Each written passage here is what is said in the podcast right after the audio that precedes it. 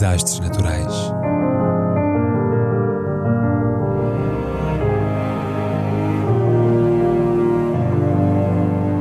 Por António Araújo.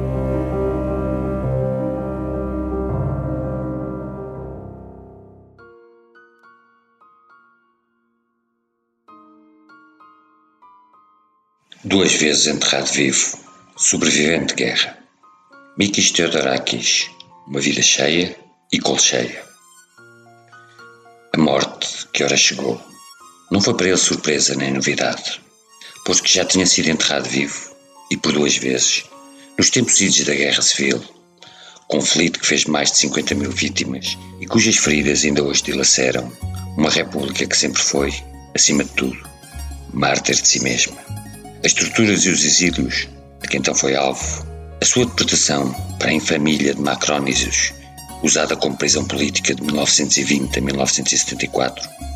constituíram tão só episódios esparsos de uma intensíssima carreira militante, a qual não o impediu de legar ao mundo obra bem vasta, sendo-lhe acreditada a autoria de mais de um milhar de músicas, muitas delas celebérrimas, quase lendárias, com destaque para a dança sirtaki da banda sonora de Zorba, o hino oficial da moderna Grécia. Oriundo da classe média, filho de advogado e funcionário público,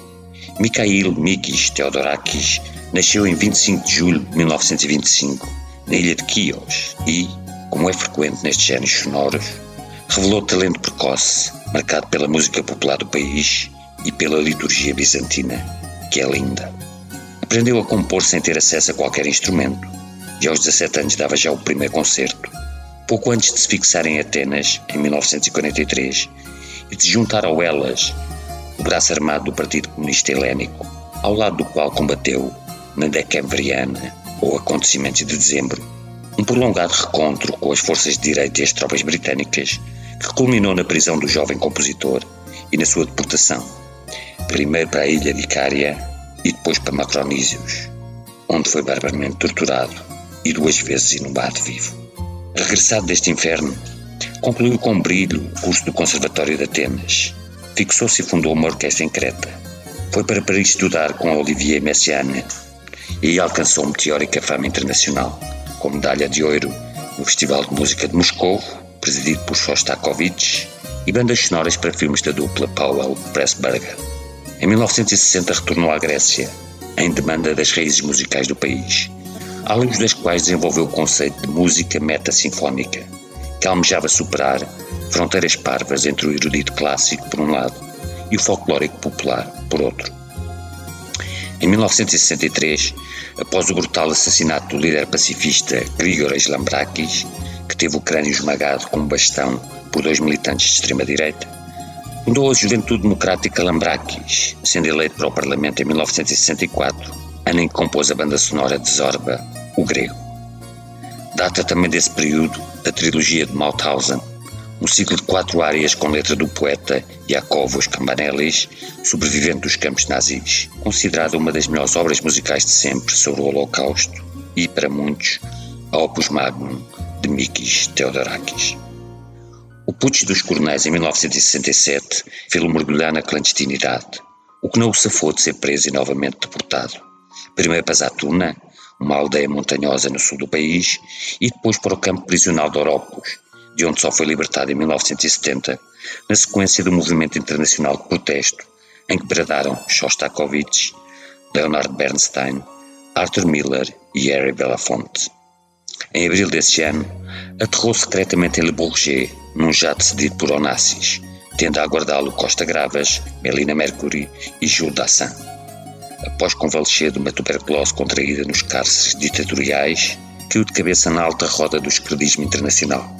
Foi recebido por Allende, Nasser, Titi Arafat, tornou-se amigo de Neruda, Olof Palme, Willy Brandt e Mitterrand. Em parceria com Pagani, comporia em 1977 o hino do Partido Socialista Francês. A queda da ditadura fê-lo regressar a casa em julho de 1974 para uma nova e ainda mais acesa etapa de militância política, com intervenções a um ritmo que quase lembra certos acordes de Zorba. Apelou à unidade das esquerdas, foi candidato comunista à Câmara de Atenas em 1978, duas vezes deputado, 1981 86 e 1989-93, efêmero ministro de Mitsotakis, 1990 a 1992, no governo em que o pai do atual primeiro-ministro grego se distinguiu pela moderação nas relações com a NATO e os Estados Unidos, pelo reconhecimento do Estado de Israel e pelas privatizações na economia. Theodorakis, de seu lado, também havia dado provas de pragmatismo ao concorrer como independente nas listas do Partido de Centro-Direita Nova Democracia em 1989 e ao apelar em 1996 a uma grande coligação interpartidária com os conservadores, na sequência da derrocada do socialista Papa Andreu, afundada em venalidade e escândalos. Retirou-se por essa altura da política ativa, mas continuou a intervir a miúde, seja em favor da aproximação à Turquia, foi um dos fundadores da Associação de Amizade Greco-Turca, seja para condenar a anexação da faixa de Gaza por Israel, os bombardeamentos da NATO no Kosovo ou a invasão do Iraque. Em 2010 fundou o SPITA, um movimento cívico independente que, naturalmente, criticou o pedido de resgate ao FMI e apoiou as vozes mais extremistas da política grega da altura. Galardoado com dezenas de condecorações nacionais e estrangeiras e outros tantos doutoramentos honoris causa, manteve-se alinhado com o leste comunista praticamente até à queda do muro visitando e dando frequentes concertos na RDA já em 1989.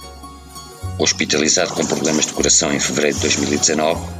Mikis Theodorakis morreu de paragem cardíaca na sua casa de Atenas no passado 2 de setembro e ao fim de 96 anos de uma vida bem cheia e colcheia.